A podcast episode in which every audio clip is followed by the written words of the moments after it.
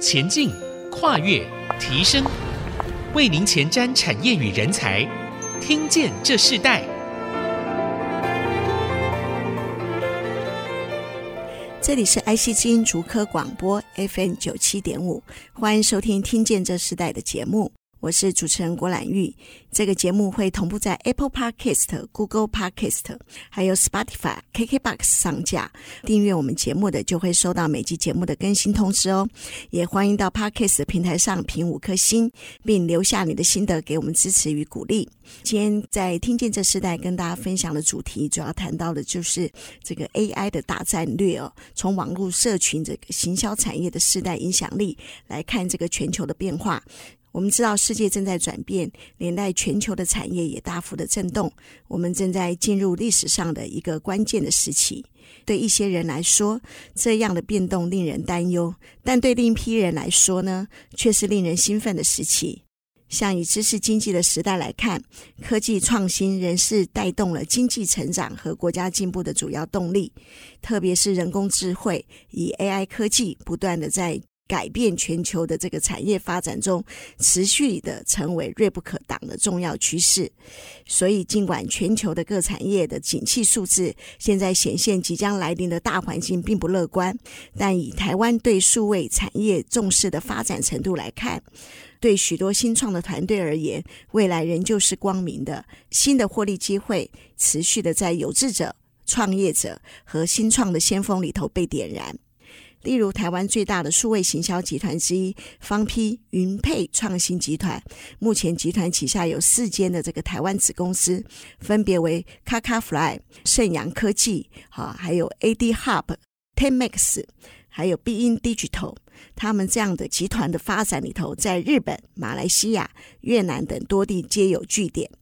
跨足了媒体经销、广告科技、广告创意，并提供了跨媒体与整合性的数位行销服务，所以他们在社群网络行销的产业中已经展现了营运的佳绩和独特性。也持续了扩展并吸引人才的进入。那我们今天就特别邀请到方批云配创新集团的策略长及 KakaFly 盛阳科技印尼分公司的执行长杨志伟 Brian Young 来跟我们的听众分享他们的 AI 产业的战略，还有二零二三年的这个 AI 的趋势。我们先请策略长杨志伟 Brian 来跟我们的听众朋友问声好。好，各位听众朋友，大家好，我是杨志伟 Brian。是，很高兴啊、呃，很谢谢主持人邀请我来上今天这个听见这时代的节目，谢谢。对，其实呃，Brian 他们现在所从事的这个整个产业啊，也是一个新兴的媒体。当他们透过了这个网络这个平台 AI 的整个趋势的一个新发展里头，他们又展现出不一样的一个 AI 科技的一个新的趋势。那我们在谈到你们所做的这样子的一个产业之前啊，我们是不是先请 Brian 先跟我们分享一下你自己本身的一个学用历程呢？我们看到你从交大毕业，那本身现在也在交大担任教职。那等等的这样子的一个经过，是不是跟我们听众朋友分享一下？好，我是交大电控系，现在已经叫做电机系的学生，两千年毕业。那我跟我的学长，交大资工系的邱继荣博士，他是大我两届。那我们是零七零八左右开始讨论创业这个事情，因为我其实交大的学生一般就是毕业，然后直升研究所去国防役。那我也其实也是这样子，我就去了台积电，去了四五年就国防役嘛。那邱博士他那时候一边在念博士班，一边也去过美国 IBM 的矽谷实验室实习，然后也在台湾的 Trend Micro，在张明正先生的 CTO Office 里面做事。那我们在零六零七年的那一阵子，刚好看到那个时候很红，有一个 term 叫做 Web 二点零。那我们就也做了一些研究，然后觉得我们好像可以在台湾做类似的事情。那交大一直有创业的传统嘛，从施先生他们 Acer 到很多 IC 设计的公司的学长们，到比如说林一科技啊、林家勋学长他们这种，或联强这个读书读书全学长他们做电子通路。那到了我们这个世代的时候，就是目前可能四十岁上下世代的时候。呃，在我们之前，交大就已经出了两个创业公司，一个是无名小站，后来被雅虎收购了，然后一个是匹克邦，后来被城邦集团收购了。那我们两个那时候就想说，哎，学弟的公司都已经开了，可以被人家收购了，我们要不要来试试看？所以我们那时候其实一开始是做一个网站叫 Funky.com，那它是一其实是一个什么？那时候叫做 Social Bookmark，就是推文网站。我们那时候叫 Funky 推推网，但后来那个网站其实现在已经关起来了。那我们把那个 Funky 那个公司转型成一个数位行销公司，所以两个。电机、资工、搞半导体跟资安的人就误打误撞进入了数位行销这个行业。那但是也因为搭着那个大的趋势，就是同时在美国也是网络泡沫化之后，到零零六零七网络又开始起来，然后那时候 Google 刚上市零四零五那时候，我们看到大量的所谓的 Computer Science 的人才或认识念工程的人才都进入网络行业，那我们就觉得。在台湾，我们也许可以做这样的事情，所以就那时候就其实我们在交大孵化器里面待过一阵子，然后后来就在几个天使投资人的帮助下，还有我们自己工作了几年赚了一些钱，就成立了这个集团。那很荣幸的就是到现在为止已经存活了十五年。哇！那我们有我们有两三个外面的法人股东，包括中华开发、华为创投。华为创投是。啊，最有名就是他们把成芯半导体卖给联发科，然后还有啊，八银管顾啊，都是一些很照顾我们的前辈。那我们个人投资人有詹宏志先生，PChome 的董事长，所以呃，我们就在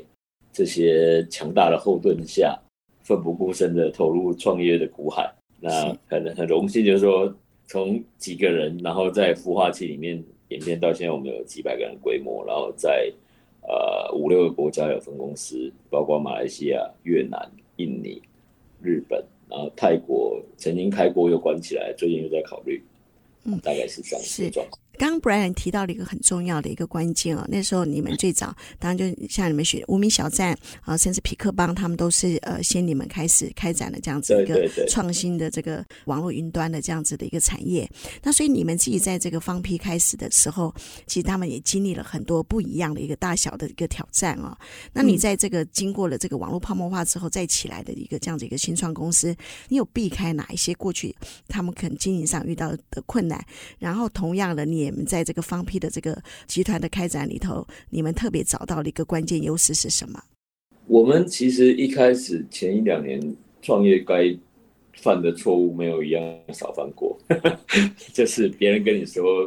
不要 expand 太快，不要招太多人，不要这个一下想要做太多事情，产品不要有太多功能。其实以一开始是这种理工背景的人来讲。你是产品导向而不是客户导向的，所以我们一开始有的一些想法是 product centric，就是我们会以产品为中心。可是后来你吃了市场苦头，就发现你产品你可能开发一个功能，没有人用，没有人用就不会有流量，没有流量就没有办法卖流量赚钱赚广告。所以后来我们就比较变成 customer centric，然后。尤其是有一个很关键的契机，就是我们在那时候方 P 还没有 shut down 的时候，我们跟脸书有一些技术合作，然后透过这些技术合作认识了当年也还很早期的脸书，叫零七年嘛。那脸书那时候有所谓的 Developer Conference，叫 FA，每年在加州办一次，那我们都会去。那去了跟那里的人聊，然后里面其实也有有一些华裔的，包括也见过 Mark Zuckerberg。那那时候大家都非常年轻，然后他们我还记得有一年他们在庆祝脸书，呃，用户突破七千万啊，现在是三十亿之类的嘛。那后来我们就决定把方 P 收掉，就是那时候我们可能做到台湾有前八十名左右的流量，可是你跟雅虎啊，跟我们小站比起来，那个流量还是变现非常困难，很难去支撑一个，比如说一个月要支出一百万台币之类的薪资的一个规模。那我们跟脸书就谈了一个独家广告代理合约，这是整个集团最关键的几个决定时刻之一。那因为我们拿到的脸书在台湾，当时他们脸书在台湾没有任何人，那我们是在新加坡跟香港跟他们的人谈的。那谈了之后就变成帮他们在台湾做流量变现，那因此就会跟品牌主啊、代理商开始有一些互动合作。那大家如果记忆犹新的话，当年还有很流行什么开心农场嘛那些东西，然后其实那些都是为了滚出 Page View，然后让更多人来用脸书这个平台，然后后来它就变成一个广告平台。然后因为我们从技术者的角度出发，可能也跟他们在不是只有单单纯销售，而是有一些技术上的合作，所以呃给了我们一些优势。那这过去这几年来，呃我们已经不是他的台湾的独家代理商，但是他还是占比占我们蛮高的营收的比例。但是我们也后来也因为代理脸书广告成功，然后大家知道我们除了销售能力，也有开发能力。所以跟 Line 啊、跟 Twitter 啊、跟 YouTube、跟亚马逊这些比较大的巨头，他们通常进台湾的时候会找广广告代理商、媒体代理商的时候会找我们。嗯，那那对，那就一步一步的这样子 expand 出不同的生意来。所以那时候你们呃很重要的一个开始，就是在脸书的广告的独家代理，从这样子的一个稳定下来以后，你几乎所有的数位平台里头，你们开始就做了呃不同的一个 AD 代理和服务的过程。那在这样的一个过程中里头，呃你自己当初在整个的一个企业文化的经营里头，甚至你们从集团到子公司那个整个发展策略，呃这样子的布局，从台湾到其他的国家，应该是有一些不同的营运的看见，甚至在这个网络社群。头，你一定有看到一个新的一个开展的机会。我们先休息一下，我们在下一段部分，我们要继续邀请 Brian 来跟我们分享。我们稍后回来。大家好，我是方碧的杨志伟。我觉得二零二三网络社群行销产业发展新的视角，有一个最大最大的题目，大家都要去面对，可能就是 Web 三点零，结合 NFT 跟品牌跟这些传统的广告公司。在这个全新的元宇宙的 Web3 的世界里面，探索各种新的可能性。那它可能可以是创作者个人就可以跨过平台，就可以直接跟他的受众对话，或者是品牌主可以不用再透过第三方的这个社交平台跟他们的种植用户产生直接的关系。那这个都是需要 Blockchain 技术跟 Web3 的。欢迎回到《听见这时代》，我是主持人郭兰玉。今天在《听见这时代》节目现场，我们邀请到的来宾是方皮这个云配创新集团的共同创办人，也是 KakaFly 盛阳科技印尼分公司的执行长杨志伟 Brian 来跟我们分享，在这个网络社群的这个行销产业的这个世代里头，整个的一个产业的前景还有影响力，甚至在这个 AI 的整个科技的开展当中里头，他们所在产业中里头，他们又占有什么？样的一个很重要的一个关键地位哦。那我们在这一段部分，我要另外请教 Brian 的，就是其实你们是有技术面的这个广告集团哦，你们也开了不同的一个子公司，从这个广告的代理的服务到一个品牌的伸展里头，你们有哪几个重要的一个进程阶段呢？就是我们主要提供的技术力，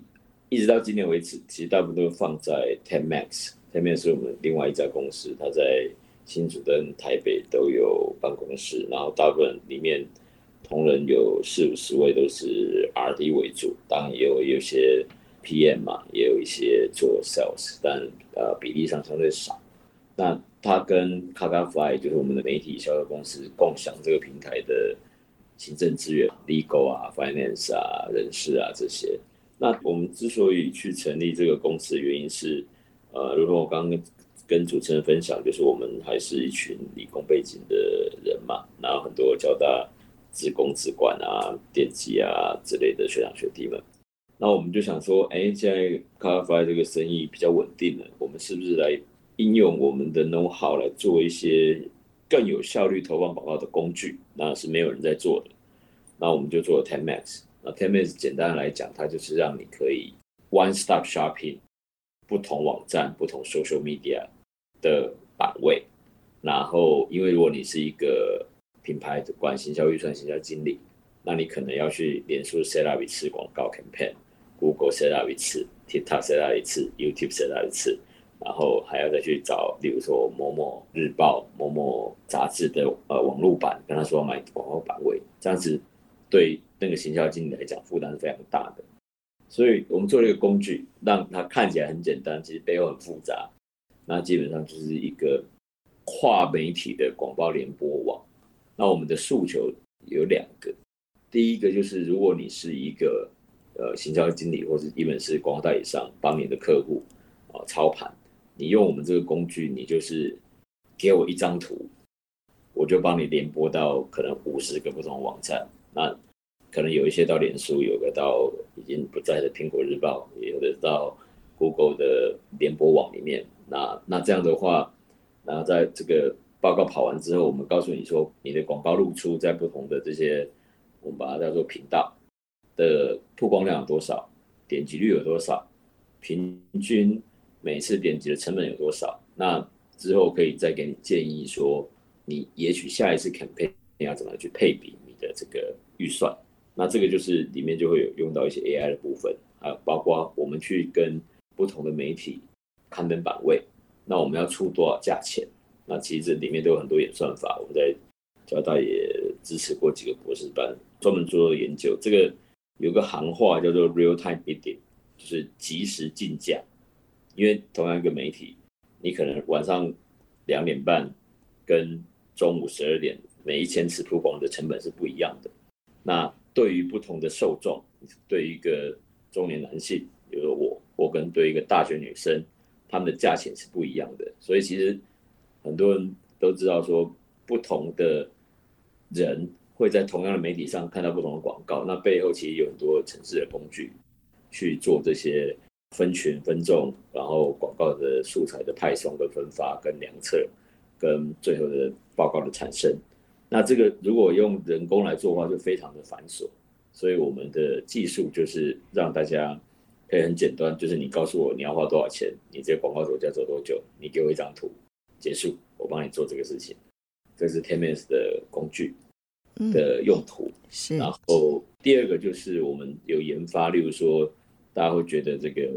只是显示一张图很枯燥，那我们可能把它做一些有趣的版型。我有一个产品叫 AD Neon 啊，例如说它可以会转啊，像好像是抽奖箱啊，或者是像啊、呃、旋转的俄罗斯轮盘啊，不同的版型。那这样的话，其实那个价钱会比较高，广告收入。会比较高，那我们跟媒体分润，媒体也因此可以创造除了原来的订阅收入以外，新的一个收入来源。拿着这样子的工具，其实这样子的需求不止在台湾存在，所以我们在马来西亚、在越南啊，过去两年我花比较多的一些印尼，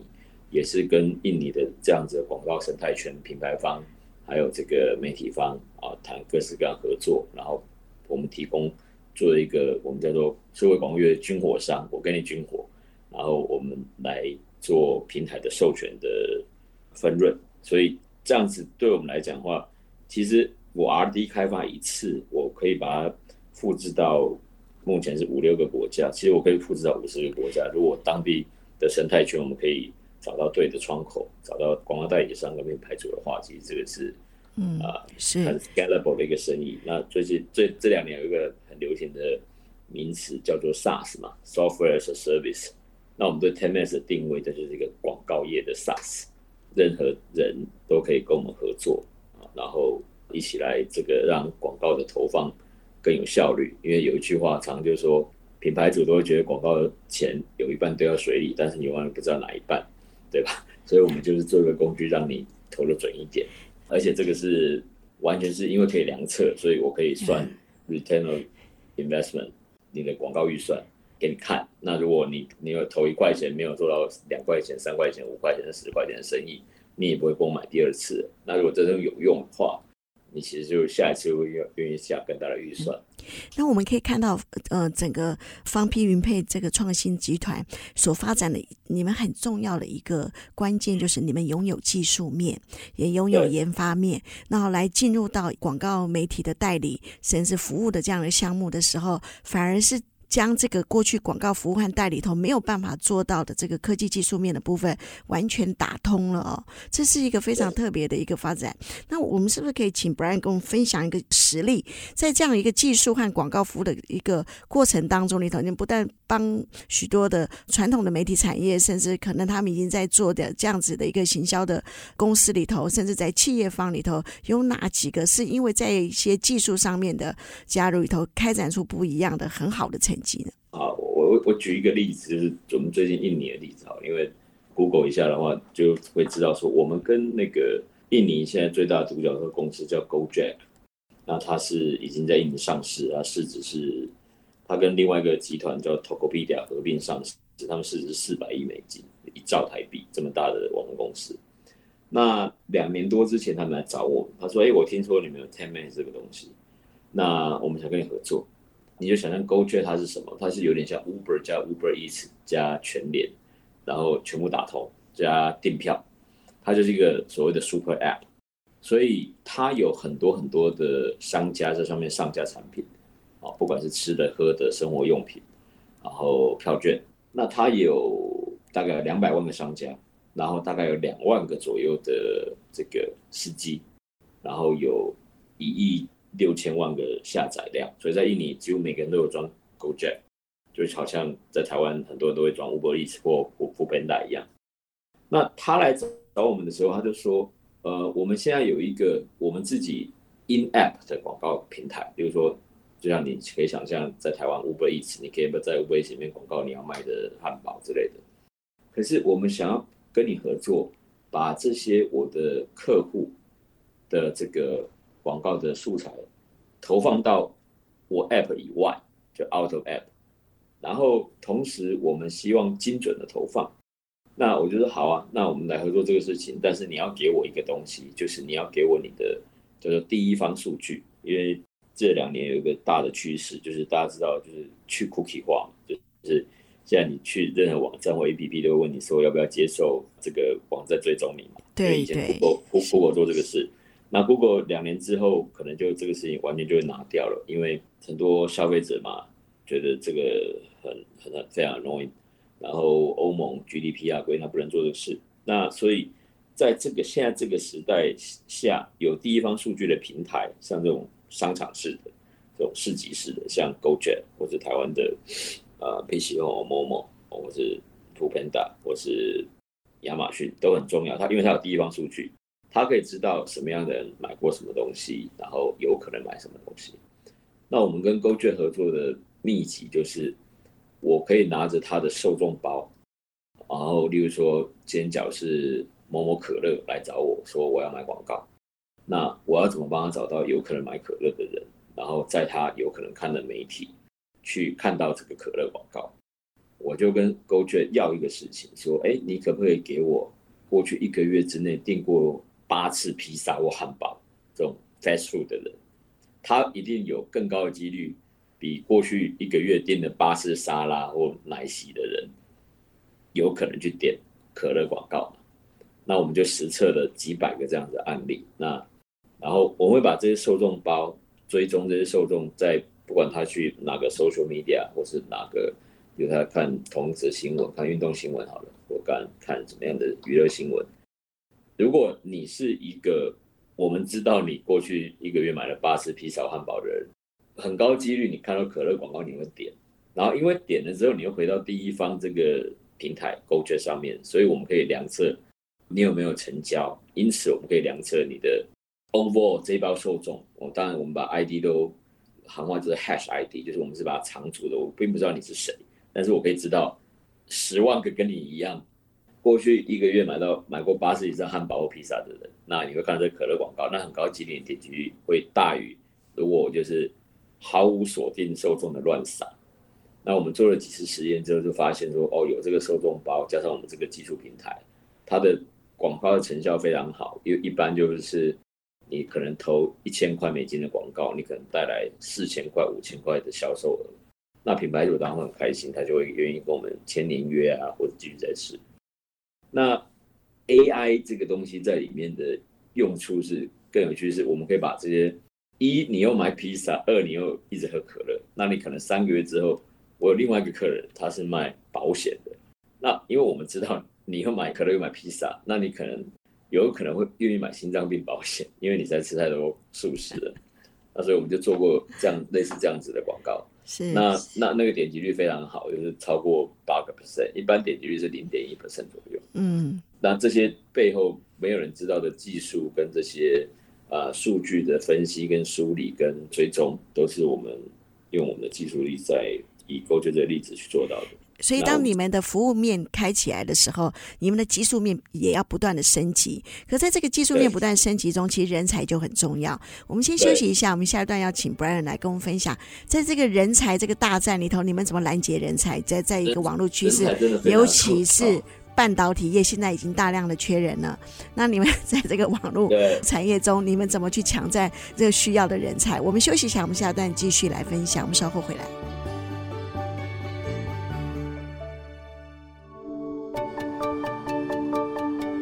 大家好，我是方皮的杨志伟。AI 在二零二三年会在跨界跟跨领域的资源整合上扮演很重要的角色，就像。大家都知道，我们现在处于一个资料大爆炸的时代。那每天其实所有的社群平台或是任何的零售商品牌商都在累积各式各样的数据。那对于这些数据的梳理跟分析，然后可以去帮助品牌主或是经营者做出一些商商业决策。AI 会是在二零二三年在 Business Intelligence BI 上面扮演更重要的角色。欢迎回到《听见这时代》，我是主持人郭兰玉。好，今天我们在《听见这时代》节目现场，我们邀请到来宾是方聘瑜沛创新集团的共同创办人，也是 KakaFly 盛阳科技印尼分公司的执行长杨志伟 Brian 来跟我们分享许多在这个网络社群行销里头，从一个技术面的这样子的一个一群理工背景的人，他们进入到这个网络广告的一个行销服务的一个时代。啊，其实我们看到他们更多的把这个呃过去媒体。你没有办法精准行销的许多的，甚至在实体通路里头，呃，帮助他们做数位转型过程中里头，我们看到哇，这个其实技术面的一个存在是非常的重要。那我们也在这段部分，我们要继续请 Brian 跟我们分享。我们知道现在台湾整个是人才荒哦，可是在这个网络社群的这样子的一个服务的产业里头，甚至你们技术面也是占了很重要的比例。你们怎么去拦截人才？呃，如同。一开始跟主持人报告，就是我已经回去交大教书教了三四年了。那更早之前的话，我的学长回去教书，然后我们也跟交大一些实验室合作，然后去帮他培育一些硕博士的学生。那希望他们对这个题目有兴趣，毕业之后来加入我们。然后第二个是我们其实接下来明年会在交大成立一个云端产业加速器，是我们 KakaFly。跟这个零一科技，还有交大零一科技的创办人林嘉轩先生，也是交大的学长。然后同时林林学长跟我有一些渊源，就是我们两个都曾经担任过交大思源基金会的董事，他的董事长。那我是里面最年轻的小学弟。那我们就是在学校里面办一些活动，例如我们办创业比赛啊，这种创业经验的分享啊，然后 Hackathon 啊，或者是说。呃，跟他们讲，除了半导体业以外的别的行业做什么？其实交大里面有很多这种学长姐回校分享不同的行业，然后园区以外的职业选择。那园区当然永远都缺人。那我自己刚毕业有去过园区嘛？那但是现在的趋势是，有些年轻人可能不习惯，他不他想要有 work-life balance，他不想轮班好了。我们跟学弟妹们说，其实来我们公司可能你。因为老板比较年轻嘛，然后这个 这个，那我们尽量去拉平我们跟园区大厂的薪资的差异。是，那所以其实我们呀，那所以我们就是给奖学金啊，给实习啊，然后如果有兴趣的话，请他们来，然后我们辅导他们，就有考证照。我们跟 Google、跟 Line 都有一些合作，那我们。可能会考上了，给他加薪，给他奖金，给他说这个其实是这个是有一条 career path 的，是，对啊，你可以从资料工程师变成云端架构师，那这个是一个职业发展的，那你可能可以出国，我们可以我们给他一些可能园区公司比较难给他的东西，比如说我们可以接受 work from home，是，比如说我们可以派你去日本、泰国、德国出差参展，然后还有。网络公司常见的零食吃到饱、饮料喝到饱之类这些，然后 好。那如果我们这样来看的话，你自己认为你你们这样的企业在整个数位产业发展中啊，你认为带给这个时代里头最大的改变和影响力是什么？影响力是不敢讲啊。我们是，我们是希望有一个台湾本土的数位行销集团，然后可以在区域内。蛮有名的，所以就是说，例如日本讲到日本，大家知道哦，电通集团、博报桃集团超级大的。那我们是希望说，这个云配集团可以，例如说我们在现在已经在马来西亚、越南、印尼有分公司，在日本也有一个合资公司。那我们希望以后可以再拓展到，例如说泰国、新加坡。现在我们最近刚设了一个新加坡分公司，然后我们就变成一个 regional player。那我们是一个大家愿意来加入的的公司。那其实我们有所谓的储备干部的 program，MA program。跟很多科技大厂或金控一样，那其实每年也是有好几百个对数位行销有兴趣的学生来报名，然后不乏台新教成毕业的商学院的学生、理工学院的学生、国外留学回来。其实我们的 MA 的 quality 非常的好。嗯，我是希望就是可以建立一个属于台湾人创建的广告集团的。品牌这个方向，嗯、那因为主持人刚您问我这个问题，其实我在印尼，我们跟人家合资，我们也是跟印尼一个上市公司合资，它叫 Metro Data，它跟台湾的联强 CNX 啊、呃，也在同样一个集团，它跟联强合资，一年做十亿美金。那他就说，不然我我跟你合资一间，他问我一样的问题，他说，那你希望我们这个合资公司，我们叫 CMI，Kakavai Metro Data Indonesia。你希望五年之后我变什么？我就跟他说，我希望五年之后 CMI 就是在印尼没有人没有听过，至少广告圈里面没有人没有听过，因为他们 Metro Data 他们是上市公司，它是什么摩根士丹利指指数股。我就说我是你集团里面的最年轻的、最小的一家合资公司。是，我说我希望五年内我可以在印尼跟你合作，合作到全印尼都知道里面那家公司集团里面现在有一家很大的行销。科技公司，然后是我跟你一起做的。那我当然希望在每一个国家，我们都可以发展成那样子的市场态势。嗯、那那每个国家的发展途径不同，因为我们在印尼是很幸运的，就是一开始合作方式，当地国宝独角兽 Gojek，然后有 Gojek TikTok 就来问你要不要合作，然后这个 Metro Data 看你跟这种大公司都合作了，他也愿意跟你合资，要不然我杨志伟一个人去 Kakavai 开一家印尼分公司，我连人都招不到。可是我搭在巨人的肩膀上，那我们希望一是我们自己要争气一点，把自己的名名号打响；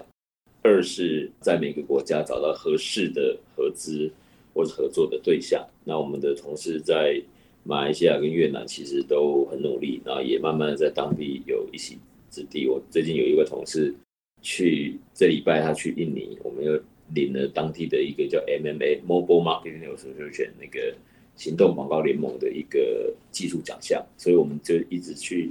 累积我们的技术实力，然后去得奖，去让大家知道我们 Kakavai 或 10MAX 是一个有技术力、有行销力的公司。以你现在的这个产业资源，你会如何让这个社会更好？如果以永续的这个主题方向来来做呢？社会更好。所以有常问我们这一题，因为我们这要上柜了，所以 ESG 很重要。所以呃，我们那天有在上礼拜开一个会，就除了节能减碳以外，呃，S 的话，他就说，例如 gender 的 equality 嘛，例如说我们公司男女比其实本来就是五十五十，或者是甚至，我就像我说，虽然我们是理工男，可是其实我们台北办公室很多女生。然后还有 inclusive，我们招了很多，如果我们刚刚跟主持人报告，我们很多。我的学生，那我的学生其实大部分都是外国人。我是我们有印尼人同事，我们马来西亚人同事，我们有泰国人同事，我们有越南人同事。所以，我们是一个虽然是出发于台湾，但是一个是一个 multi-culture 跨文化、跨族裔的公司。我们希望自己变成一个来自于台湾的跨国公司，然后在社会上。例如，我们有成立一些协会啦，一是我们是成立一个南向协会，在国发会指导下，然后那帮助台湾这个来做更多的厂商或是同行去了解这东亚市场。第二个是我的 co-founder 邱博士，他现在是台湾的数位行销协会 DMA 的理事长，所以我们在行业内会办很多的呃 sharing 啊，这个 seminar，大家互相交流这样子。然后对于年轻学生的话，我们就是尽量，我们每年都有几十个研究生或者是大学生在我们公司 intern，然后很优秀的我们把他留下来。然后我们最近还有鼓励我们公司的中高阶主管，如果你愿意去在职进修的话，我们会补助你百分之三十的学费。这些都是我们在希望对社会贡献的力量，因为已经不是当年的三五个人在一个小办公室里面，现在真的是